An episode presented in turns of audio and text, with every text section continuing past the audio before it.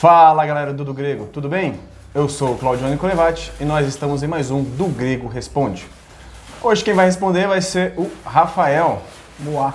Uma pergunta simples, Fácil. bem objetiva, Tranquilo. que será respondida em duas horas e meia, mas tá É. tudo bem. Você, já sabe, você já viu o tamanho do vídeo. né? Você assiste, tenha fé. Mas antes, só um recadinho. Vocês que nos, que nos assistem ou estão nos assistindo pela primeira vez, nós temos uma parceria com a Amazon, onde você pode estar acessando o link da Amazon, tanto no nosso site, no dogrego.com, quanto na bio do Instagram. Você acessando lá a Amazon por esse link, você vai fazer as suas compras, você vai comprar o que você quiser, não vai pagar nada mais por isso, mas estará nos ajudando com comissões. E para onde vai esse valor? Ó, microfone, microfone, pra gente estar melhorando a nossa estrutura aqui. Microfone, microfone, carros, celulares, mates, mansões. pra gente estar melhorando aqui a nossa estrutura, a gente quer montar o nosso estúdio, então nos ajude aí, que Deus abençoe você. Amém. Mas agora vamos lá pra. Em tudo prosperar. e é coisa. Mas antes agora lá pra nossa pergunta de hoje, que foi feita pelo. Cara, eu acho que é isso o nome dele, Carges Daniel. Carges Daniel. É. Rafa, o Carlos Daniel ele pergunta o seguinte: O milênio em Apocalipse é literal e como entender? Tem outro milênio que não seja apocalipse? não, não tem.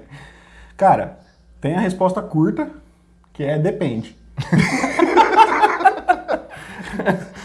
É. eu tava conversando até com a equipe, né? Falando a respeito disso, porque assim, essa é uma pergunta. Se você vê o quadro aí, chama é se a gente, o do grego responde se a gente souber, Se a né? gente souber. E por isso, inclusive, que tem perguntas que às vezes não estão sendo respondidas, porque a gente não sabe mesmo. Outra a gente se arrisca como essa daqui.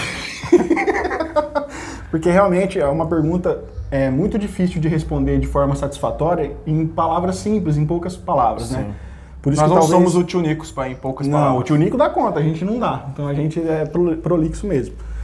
Então assim, eu vou tentar ser, obviamente, o mais breve possível, né? Sem enrolar demais, mas eu também não quero ser, né? Como eu sempre falo, não quero ser simplista, pragmático, nada disso, tá? Bom, essa é uma discussão da teologia sistemática. Nós sabemos que esse é um ponto da teologia sistemática. E essa, essa discussão ela é muito difícil de chegar a um consenso, por quê? Porque nós só temos em uma passagem da Bíblia que fala a respeito desses mil anos, que é o texto de Apocalipse 20, né, onde a expressão mil anos ela aparece seis vezes ali. Então, assim, uma única passagem.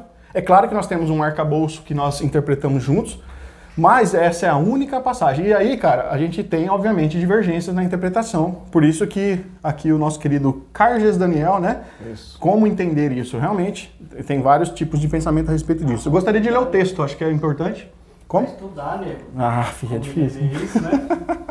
Ó, Apocalipse 20, então, de 1 a 8, eu vou ler aqui para a gente se contextualizar biblicamente. Então vi descer do céu um anjo que tinha na mão a chave do abismo e uma grande corrente.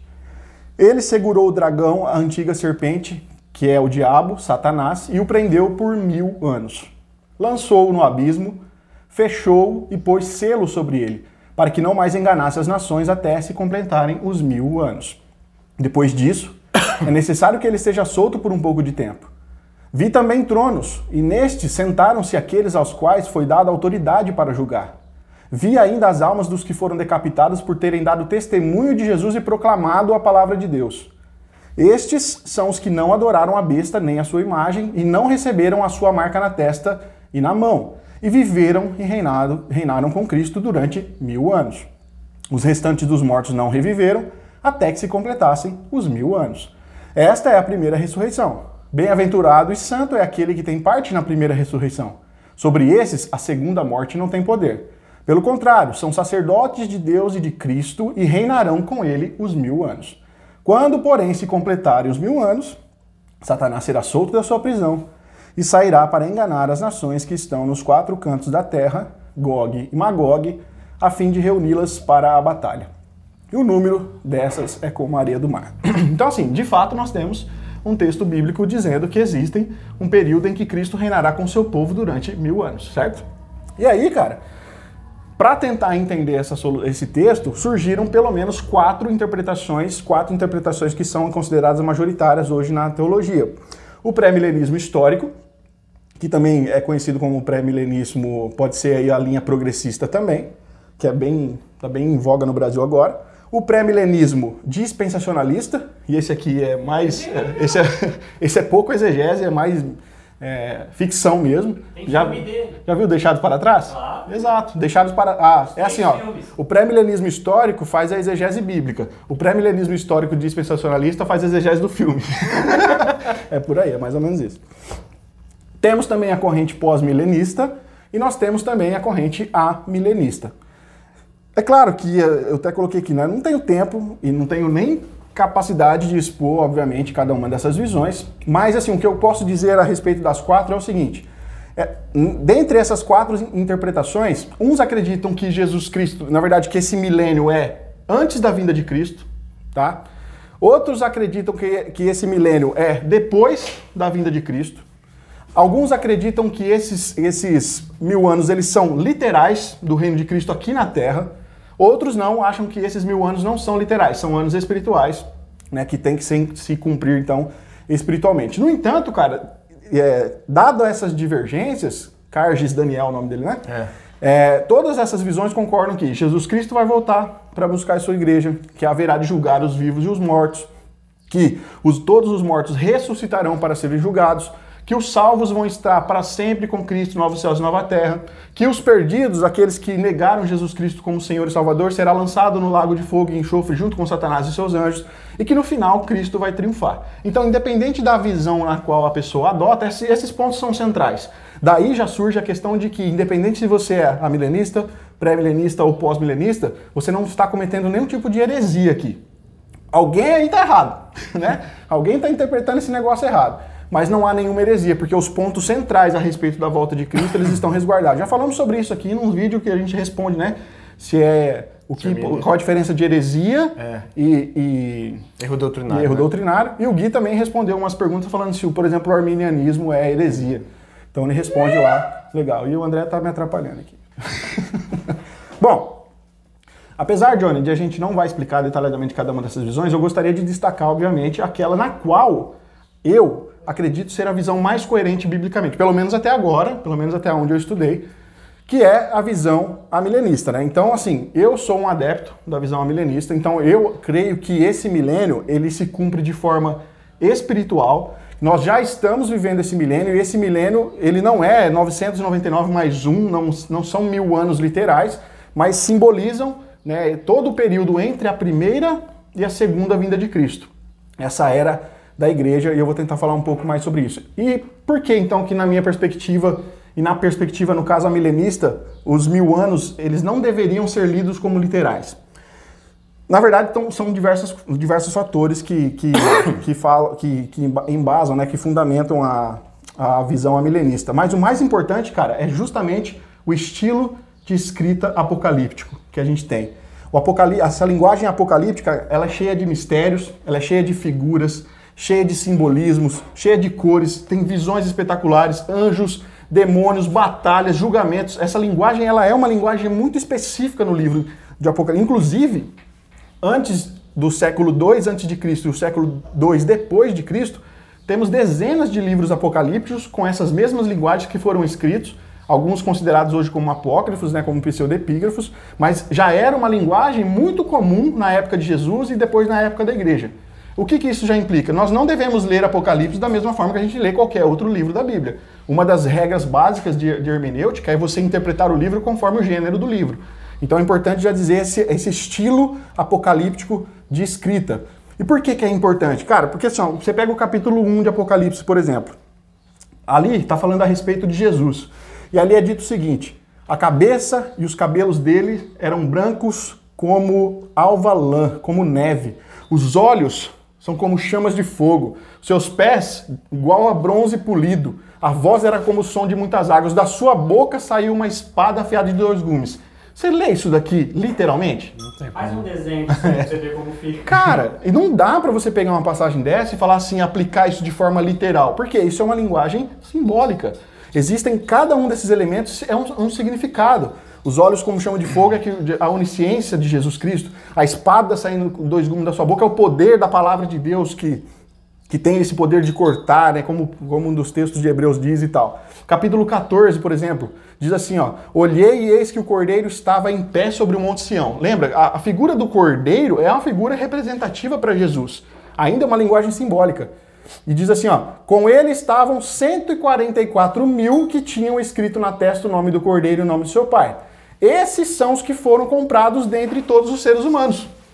Então quer dizer que só 144 mil pessoas serão salvas? Então, é, tem uma galera que acredita nisso aí, É, né? é. Tem, uma, tem aí uma, uma vertente que crê nisso. Mas, dado outros textos bíblicos, a gente vê que não é de fato isso. Existem muitos outros salvos. Por causa dos evangelhos, nós conseguimos fazer essa outra leitura. Então é importante que nós tenhamos em mente essa estilo, esse estilo de escrita apocalíptico, tá? E aí, cara, talvez numa primeira leitura isso possa passar desapercebido ao leitor, mas dado todo esse simbolismo que a gente tem no livro do Apocalipse, o número 7, o número 7, ele é um número extremamente importante no livro, durante todo o escrito do livro. E aqui vão de- o primeiro detalhe importante, cara. O livro de Apocalipse, ele é dividido em sete sessões. A, a- a interpretação milenista vai dizer que o livro está todo dividido em sete sessões. E se a gente não vê, se a gente não compreende essas sete divisões no, no livro, a gente tem muita dificuldade, cara, de interpretar todas as suas passagens. E a maior causa, segundo a visão milenista, dos erros interpretativos aí dado do Apocalipse, né, é justamente considerar a história que vai do capítulo 1 até o capítulo 22 uma história cronológica linear. Aí, cara, se você ler desse jeito, realmente você vai acabar surgindo muitas confusões é, interpretativas. Eu vou mostrar já já por quê. Então, o amilenismo vai dizer o seguinte: o texto do Apocalipse foi escrito em sete sessões, sete sessões paralelas. Na teologia sistemática, isso é chamado de paralelismo progressivo. Esse termo foi cunhado lá no, no- do segundo, terceiro século, se eu não, se não me falha a memória, por um teólogo, pai da igreja, inclusive, chamado Vitorino. Então você vê, uma leitura já antiga, que lê o livro dessa- desse paralelo progressivo, sabe? A ideia é que João, ele está contando a mesma história, mas ele reconta essa mesma história durante sete vezes e, tipo, você imagina um quebra-cabeça. Aí a primeira vez você coloca um tanto de peças aqui. Você ainda não, não tem a história completa, você já contou uma parte. Você vem pela segunda vez coloca mais peças. Então, durante sete vezes, até que na última vez, esse quadro completo, então a história é contada de forma Mesma história completa. com sete cenas diferentes. Sete cenas diferentes e a cada cena ele vai acrescentando, Acrescentando mais elementos. Eu vou É. mostrar. Como que a gente sabe disso? Isso é uma questão importante, porque tem marcas claras no livro todo sobre isso. Marcas claras, claras, sabe? E assim, existe uma abundância do número 7 no livro de Apocalipse. Uma abundância enorme, cara. Muito, muito, muito grande. Veja, as sete sessões paralelas, segundo o amilenismo, é o seguinte. Quem quiser é, se, se aprofundar um pouco mais, tem um livro do William Hendrickson que chama mais que vencedores. Lá ele explica essas sete sessões, essas sete divisões de forma muito completa, bem legal. Por exemplo, do capítulo 1 ao 3, nós temos Cristo e os sete candeeiros. Do capítulo 4 ao 7, nós temos o cordeiro e os sete selos. Do capítulo 8 ao 11, nós temos as sete trombetas. Do capítulo 12 ao 14, nós temos o dragão e as sete vozes. Do capítulo s- do 15 até o 16, nós temos as sete taças. Do capítulo 17 até o 19, nós temos as visões de julgamentos, que fala da queda da Babilônia, e lá é listado sete cenas de julgamento. E nós temos do, do- do capítulo 20 até o capítulo 22, que são as últimas visões da consumação. O que, que isso significa, Johnny? Significa que essas sessões, elas não são contínuas, elas são circulares. Elas estão recontando a mesma história em todas essas sessões, tá? Se alguém lê o livro cronologicamente, de forma linear, né, uma sequência do capítulo 1, 2, 3, 4 até o 22, cara, você, você pode pegar o livro e ler linear, você vai ver que tem muita repetição acontecendo ali. E aí o que, que acontece? Se você interpreta literalmente, se você interpreta de forma linear, vai parecer que o mundo acabou uma meia dúzia de vezes. Quando você fala. É, pelo menos sete, exato. Porque quando chega lá nas, na, nos sete selos, as trombetas, as taças, cara, no último, na última sessão, quando a última taça é derramada, todo mundo morreu, Cristo ele reinou, e assim, começa a contar de novo a história, aí você começa a ver reis governantes, é, as aves do céu comem carne de reis e comandantes no capítulo 19. Aí no fim fala, eu vou falar disso, daqui a pouco, mas no fim fala que todos morreram e aqueles, aqueles as quais as aves não comeram foram mortos à espada. Aí no capítulo 20, quem são as nações que está no capítulo 20? Então se você lê, cara, você acaba perdendo o sentido. Porque você vai ter várias voltas de Cristo, você vai ter várias batalhas finais, você vai ter um monte de eventos que na verdade não são eventos repetidos, são eventos únicos. É interessante isso aí, eu entendi por quê. Porque Deus não decidiu qual vai ser o final ainda. Esse sete Tá em aberto? é, tá em aberto. Você. Lembra aquele, aquele programa que tinha? Você ligava, você decide. Você decide, é? Era só duas, né? Então, assim, ó, João usa diversos números no Apocalipse. O número 6, o número 3, mas o número 7 é o número principal, porque é um número que significa perfeição. Ele está relacionado com Deus, está relacionado às coisas que são as coisas celestes e tal. E o número é usado tanto de maneira explícita, como nós acabamos de ver nessas sete sessões, como de maneira implícita também. Se for ver, ó, explicitamente, cara, ele é citado 54 vezes no livro de Apocalipse durante 30 versículos. Veja como é um número muito abundante. Então, as principais citações, como eu já falei, sete igrejas, sete selos, sete trombetas, sete vozes, as sete taças. Mas aí, além disso, a gente tem um puta número im- implícito, cara, também no livro. E aqui eu não, não, não tenho como mostrar todos os detalhes, né, pro, para quem está nos assistindo, pro, pro Carlos Daniel também. Mas se você quiser, comenta aqui embaixo que eu mando os- todos os textos detalhados mostrando essa sequência aqui. Além dos das sete igrejas, sete selos, sete taças, é, sete trombetas, sete vozes, nós temos sete, aventu- be- sete bem-aventuranças no, no livro, nós temos sete menções à vinda de Cristo. Veja, Jesus não vai voltar sete vezes. Sete igrejas. Nós, as sete igrejas eu citei. Nós temos sete menções à vinda de Cristo. Significa que Jesus vai voltar sete vezes? Não, a história está sendo sempre recontada. Nós temos sete referências ao poder da palavra de Deus. Então, assim, o sete ali acontece de forma muito clara, tanto explícita quanto implicitamente. Agora, por que, que não seis? Por que, que não três? Por que, não oito? Sabe, o sete tem essa, essa questão apocalíptica gira em torno do número sete, sabe? Então a, a ideia é o seguinte: existe um paralelismo, a história está sendo contada sete vezes do- de- em todo o livro e nós precisamos lê-lo assim. Então, assim, por que, que eu trouxe todo esse pano de fundo, né? Parece desconexo, mas não é. Por quê? Quando a gente chega. só a introdução. Só... Não, mas por que que isso é importante, André, para falar sobre o milênio, cara?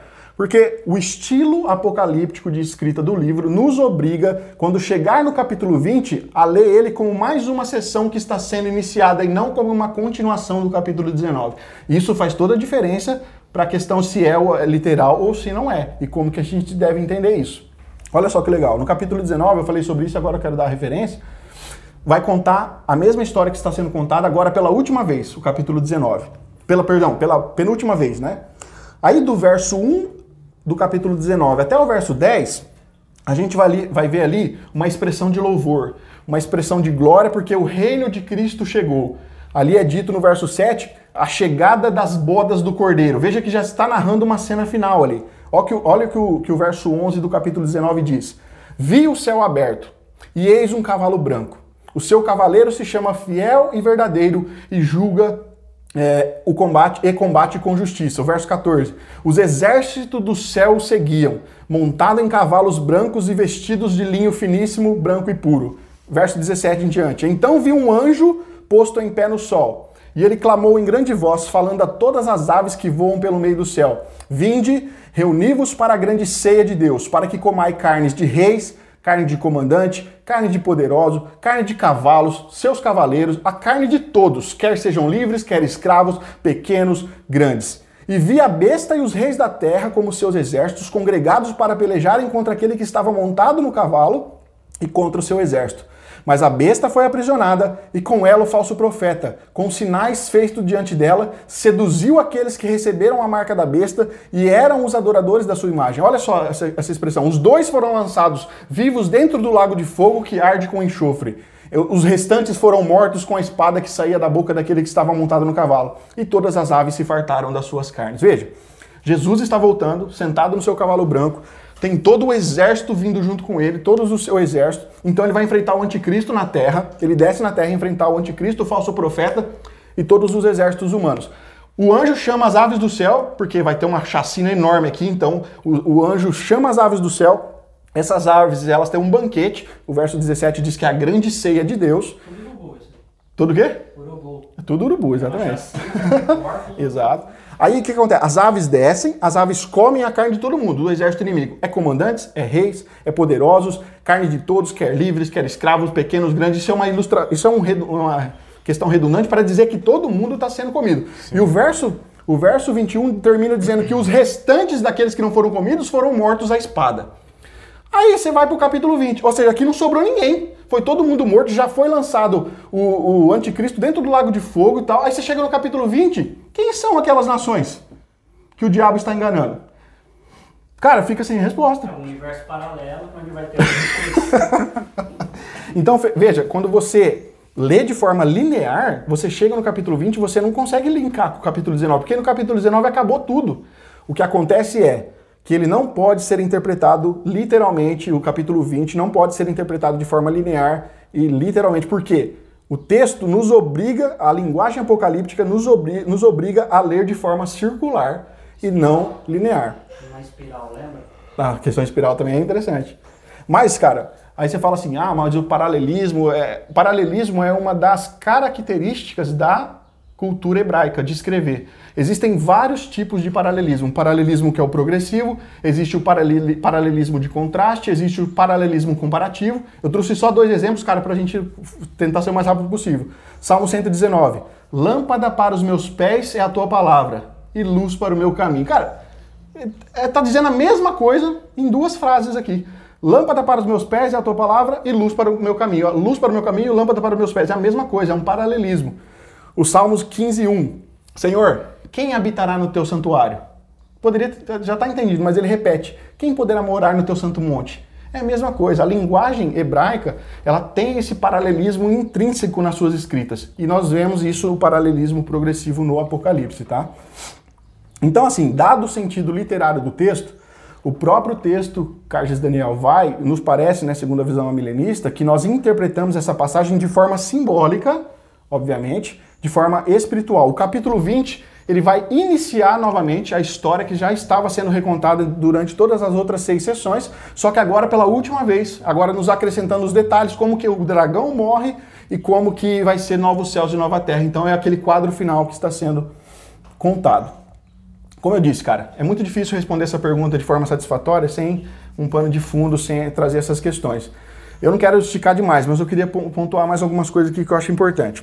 O nosso interlocutor pode falar o seguinte: tá bom, Rafael, se Apocalipse 20, então, diz que Satanás foi preso por mil anos, como nós lemos, e se a leitura milenista estiver correta, como se explica então a ação de Satanás mostrada no Novo Testamento? Porque quando a gente lê o Novo Testamento, em 2 Coríntios, a gente vê que falando que ele é o Deus desse século, que ele cegou o entendimento dos incrédulos. Quando a gente vê a primeira de Pedro, diz que ele é o nosso adversário, que ele anda ao nosso derredor. Em Atos diz que ele encheu o coração de Ananias. Em Efésios 6, nós somos chamados a vestir de uma armadura para se proteger de Satanás. Mas se ele está preso, então como é que isso justifica toda a história do Novo Testamento? Aí essa objeção é uma objeção válida e vale a pena prestar atenção no que o texto de Apocalipse está dizendo. Porque o texto de Apocalipse 20 diz assim, ó, verso 1.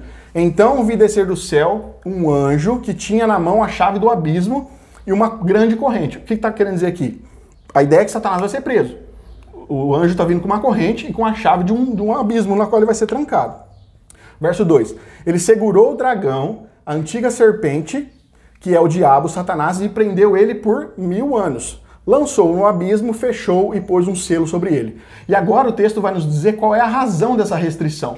Qual é o objetivo dessa restrição? Porque João quer enfatizar para nós aqui que o, aquilo que Satanás não vai poder fazer mais durante esses mil anos. E o texto diz o seguinte: para que não mais enganasse as nações até que se completarem os mil anos. Depois disso é necessário que ele seja solto por um pouco de tempo.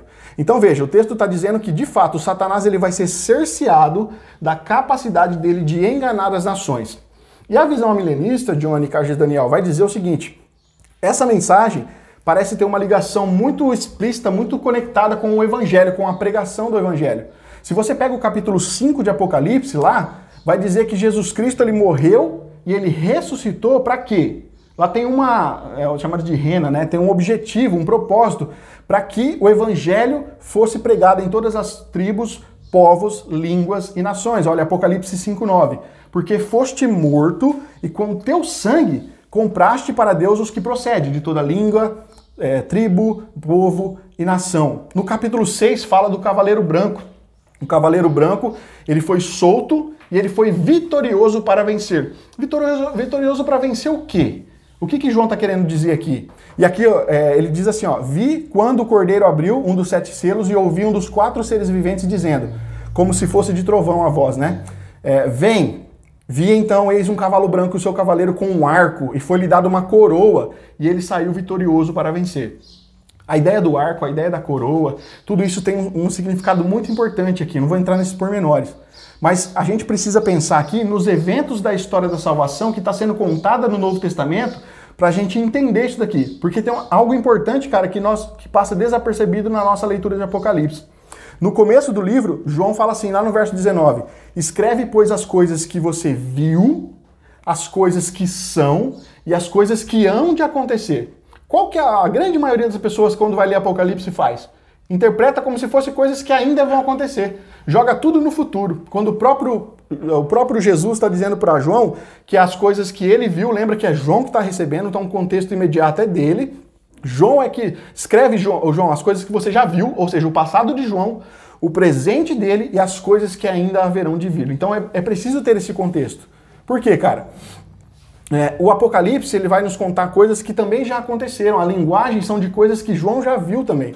E aí, quando a gente vai no Novo Testamento, o, o João, o João, ó. o, John, o Johnny. João é o cara que está escrevendo. Quem escreveu o Apocalipse foi o John. Foi, o Johnny. Johnny. O Johnny.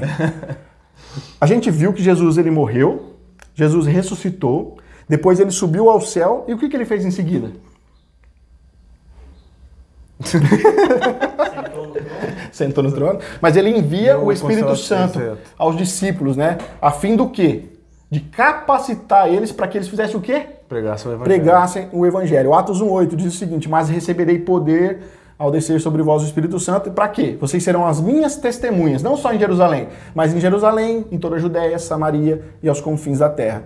Antes mesmo de Jesus derramar o Espírito, nós vemos lá em Mateus 28, né, o texto conhecido, que ele fala que toda autoridade me foi dada no céu e na terra. Vai então, pregue, façam discípulos de todas as nações. Então, assim, a primeira coisa que Jesus mandou os discípulos fazer após ele ter concretizado a sua vitória na cruz foi o quê? Pregar o evangelho. Vocês vão e pregam o evangelho em todo mundo. Só que tem um porém.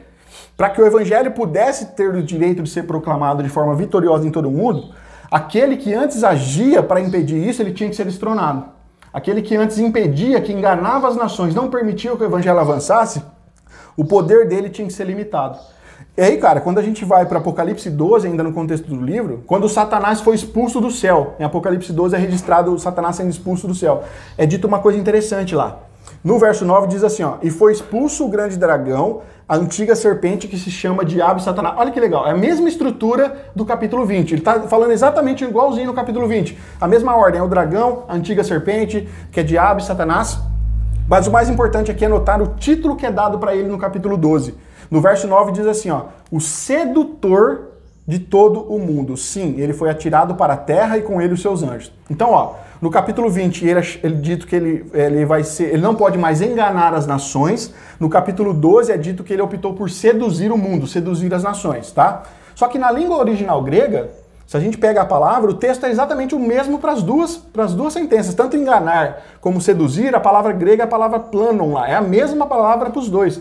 Até que enganar e seduzir não tem muita diferença, certo? É uma coisa que é bem paralela para a gente. É, então veja, diz que ele é a antiga serpente. O que foi que Satanás fez com Eva? Enganou. Ele enganou Eva, ele seduziu Eva. E aí, agora a gente vê que depois de Gênesis 3, ele tem esse poder, ele é o enganador, ele é o sedutor das nações. O ponto aqui é o seguinte: quando foi que Satanás perdeu esse cargo?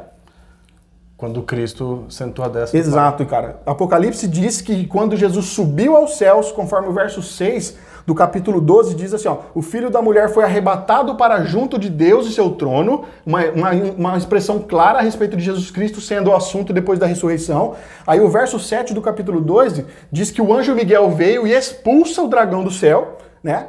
E aí então é dito que a gente leu aqui, né? Que Satanás agora ele, o sedutor do mundo, o dragão, a antiga serpente, foi expulso pelo anjo Miguel do céu. Então, cara, veja, a quebra do poder do enganador das nações não vai se dar na segunda vinda de Cristo. Ela se deu na primeira vinda de Cristo. A primeira vinda de Cristo foi o ato que aconteceu onde Jesus Cristo quebrou o poder de Satanás para que ele não pudesse mais enganar as nações, que é a linguagem que Apocalipse 20 está descrevendo para a gente. O que, que acontece? Apocalipse 20, ele nos explica de forma simbólica aquilo que os evangelhos nos dizem de forma literal. Aquilo que outros textos vão nos mostrar de forma literal. Tem uma passagem no Novo Testamento é, Jesus estava aqui na terra e ele começou a expulsar os demônios, lembra? Você lembra que os, que os fariseus falaram para ele? Você está expulsando isso aí? Você está expulsando demônio no nome de Beuzebu, né? E aí então, Jesus, lá no Evangelho de Marcos, capítulo 23. Aí no verso 27, Jesus diz assim, ó. Ninguém pode entrar na casa do valente para roubar-lhe os bens sem primeiro Amarrá-lo. amarrá-lo. E então, só então saqueará a casa dele. O verbo amarrar aqui, e o mesmo verbo usado também lá para Apocalipse 20, que vai prender a serpente, prender o dragão. Então, assim, em Apocalipse 20 está dito que ele segurou o dragão. É a mesma ideia, a mesma ideia aqui, amarrar. Para que ele pudesse saquear a casa do valente, e a casa do valente aqui, o contexto é o mundo, porque Satanás é o príncipe desse mundo, o próprio Jesus Cristo disse isso, e ele é o enganador das nações. Para que as nações pudessem ser resgatadas da mão de Satanás, ele precisaria o quê? Ser amarrado, ele precisaria ser preso. Então, essa, essa restrição ela foi definitivamente colocada sobre Satanás aonde? Na cruz, quando Jesus Cristo morre, depois que Jesus ressuscita e e é assunto aos céus. Tem um texto no Evangelho de João, cara, desculpa ser, ser longo, mas esse texto é importante para a gente entender essa visão, no capítulo 12. E aqui é muito, muito louco esse texto, cara. Porque o verso 20 diz assim, ó. Ora, João 12, 20. Entre os que foram para adorar a festa, havia alguns gregos lá. Estes se dirigiram a Filipe, que era de Betsaida da Galiléia, e lhe pediram, Senhor, nós queremos ver Jesus. Filipe foi dizê-lo a André, e André, e, a- e André e Filipe foram comunicar Jesus. Então veja o que está acontecendo. O texto é claro em dizer que foram alguns gregos, eles não eram judeus, eles eram gregos, eles queriam ver Jesus, eles eram estrangeiros das nações, eles não pertenciam ao povo de Israel. Acho que é bom fazer um parênteses aqui rapidinho e dizer que, excepcionalmente no Antigo Testamento, a não ser o caso de Jonas, Israel nunca foi uma nação missionária. Quem queria adorar a Deus precisaria ter acesso ao sacrifício que era feito no templo para que o perdão dos pecados fosse, fosse realmente de fato concebido. Mas só israelita era povo de Deus, não havia outras nações. E por que, que não havia? Porque justamente Satanás estava com esse poder. Ele tinha esse poder sobre as outras nações. Aí o que, que acontece aqui? Esses gregos que não são judeus tentam vir falar com Jesus durante a festa, mas por que, que eles não foram diretamente falar com Jesus? Por quê? Porque não podiam. Jesus Cristo, sendo um rabino, sendo um judeu, ele não falaria com gregos. Tanto que o texto é claro em dizer que eles se dirigiram a Filipe. E o texto diz que Filipe era de Betsaida da Galiléia, ele era de língua grega. Eles falaram com Filipe em grego, Filipe foi traduzir para André, para André e ele junto foi falar com Jesus. Eles não podiam falar diretamente com Jesus ali. E aí os discípulos então foram até Jesus e falaram assim: ó, Jesus, é o seguinte, tem uns gregos aí, tá querendo falar com o senhor. O senhor vai atendê-los? A resposta de Jesus é extremamente desconexa, pelo menos para nós. É, é uma, pergu- é uma resposta completamente assim, é, ah, indireta. Né? Parece que não faz nenhum sentido. Parece que os caras perguntaram A, Jesus respondeu B. Mas na verdade faz todo sentido sim. É, veja o que Jesus responde. Então Jesus se dirigiu a ele. Veja, Jesus, tem uns gregos aí. O senhor vai receber? O senhor quer falar com eles? Jesus fala o seguinte: é chegada a hora de ser glorificado o Filho do Homem. Em verdade, em verdade, eu lhes digo que se o grão de trigo caindo na terra não morrer, fica ele só. Mas se morrer, produz muito fruto. Quem ama a sua vida, perde-a. Mas aquele que odeia a sua vida neste mundo irá preservá-lo para a vida eterna. Se alguém me serve, siga-me, e onde eu estou, ali também estará o meu servo. E se alguém me servir, meu Pai o honrará. Agora minha alma está angustiada, e o que direi? Pai, salva-me desta hora. Não, pois precisamente com este propósito que eu vim para esta hora. Pai, glorifica o teu nome. Mano, na boa.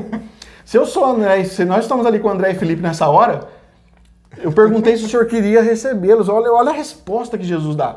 Parece completamente sem sentido, cara. Né? Não é? Agora, tem algo importante aqui, cara. O fato é que Jesus sabia que ali estava uma batalha estava sendo travada naquele momento. Era uma batalha jurídica.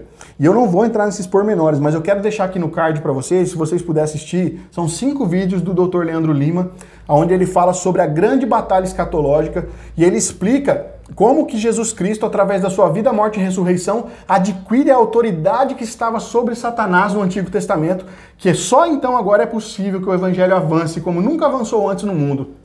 Então tá aqui no card, você pode assistir lá com detalhes, o Leandro Lima explica com muita, é, com muita, como posso dizer? Clareza. Com muita clareza, exatamente, né? Essa questão dessa batalha escatológica a respeito da autoridade desse poder, dessa batalha jurídica e tal. Mas a ideia aqui é o seguinte, cara, esses gregos tinham um príncipe. Esses gregos tinham um senhor. Acima deles está o enganador das nações. Eles, eles serviam a Satanás, eles eram pertenciam a Satanás. E Jesus está dizendo o seguinte: eu não posso pular etapa. Eu não posso, eu preciso morrer primeiro. Cara, se você prestar atenção, ali no texto, uma voz vem do céu e diz: Este é meu filho amado, a ele ouvi. E todo mundo fica olhando para o céu, não, é um trovão, foi a voz de. um-" Acontece coisa por causa de uma pergunta simples: se ele queria receber os gregos. Acontece um estardalhaço de coisas ali. E aí Jesus diz no verso 31. Chegou o momento deste mundo ser julgado, e agora o seu príncipe será expulso. E quando eu for levantado da terra, que é uma expressão clara a respeito da crucificação, eu atrairei todos a mim. Veja que ele está dizendo, esses gregos, eu não posso falar com eles agora, eles pertencem a Satanás, eles estão sob o domínio de Satanás. Quando eu for levantado da terra, aí sim eu vou poder atraí-los a mim agora, porque a autoridade Mateus 28, toda autoridade me foi dada, agora sim eu vou poder atrair esses gregos a mim. Quando foi que isso aconteceu literalmente? Na morte e ressurreição de Cristo. Apocalipse 20 está descrevendo isso de forma simbólica, dizendo que Satanás foi amarrado e preso por mil anos para não enganar mais as nações. É uma linguagem simbólica de um texto literal que está registrado nos evangelhos. Ó, Hebreus 2, 14. Visto, pois, que os filhos têm participação comum de carne e sangue, também Jesus igualmente participou destas coisas para que por sua morte destruísse aquele que tem o poder da morte, a saber, o diabo. Quando é que Jesus Cristo iria destruir o poder do diabo? Assim que ele morresse, tá? Então, de acordo com todos esses textos aqui, cara, quando que Satanás é preso para não mais enganar as nações, como está descrito em Apocalipse 20? Na ressurreição de Jesus. Na sua primeira vinda e não na sua segunda vinda, como um pré-milenista interpretaria. Então, ah, acho que é isso. Eu só queria levantar um ponto. Se você vai interpretar Apocalipse de forma literal, você também tem alguns problemas. Porque quando você chega no capítulo 20, o capítulo 4 diz assim, ó: "Vi as almas dos que foram decapitados por terem dado testemunho de Jesus e proclamado a palavra de Deus." Não diz que viu corpos. O texto diz que viu as almas. O texto não diz que essas almas receberam corpos, o que distou um pouco do que Paulo ensina em 1 Coríntios 15 não diz que eles estavam aqui na Terra.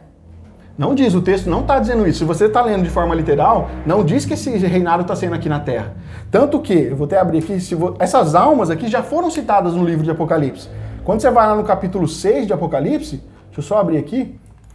No capítulo 6, quando é os sete selos, no quinto selo, ó, quando o cordeiro quebrou o quinto selo, vi debaixo do altar as almas dos que tinham sido mortos. Veja que é a mesma expressão. As almas dos decapitados, as almas dos que tinham sido mortos por causa da palavra de Deus. Lá eles eram por causa do testemunho. É as mesmas almas. Lembra? Recontando a mesma história. Aqui ele já falou das almas. De onde elas estavam? Debaixo do altar. Essa linguagem descreve o altar no céu, não descreve um altar na terra. Então por que, que esses mil anos seriam literais aqui na terra? Outra coisa, fala também no verso 4: Vi também tronos. Pega o livro de Apocalipse. Todas as vezes que a palavra trono é citada é no céu, nunca é na terra. Nunca o trono é citado na terra. Outra coisa, o texto diz assim, ó: Vi ainda as almas dos que foram decapitados, ainda no verso 4, por terem dado testemunho de Jesus e proclamado a palavra de Deus. Estes, ou seja, os, as almas que foram decapitados, são os que não adoraram a besta, nem a sua imagem, e não receberam sua marca na testa e na mão. Essas almas, eles viveram e reinaram com Cristo durante mil anos. Os restantes dos mortos não reviveram. A leitura in, in, é, literal desse texto nos faz interpretar que quem é que vive com Cristo durante os mil anos? É só os mártires. Só eles, por quê? Eles viveram e reinaram com Cristo. Os restantes, os restantes dos mortos não reviveram.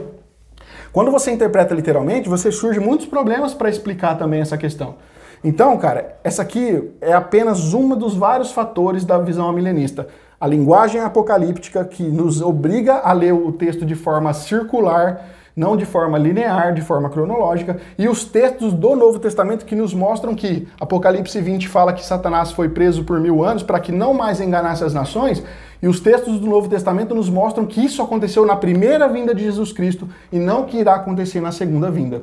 Por isso que o amilenismo defende que nós já estamos no milênio, nós já vivemos esse período que não é 999 mais um, mas é um período entre a primeira e a segunda vinda de Cristo.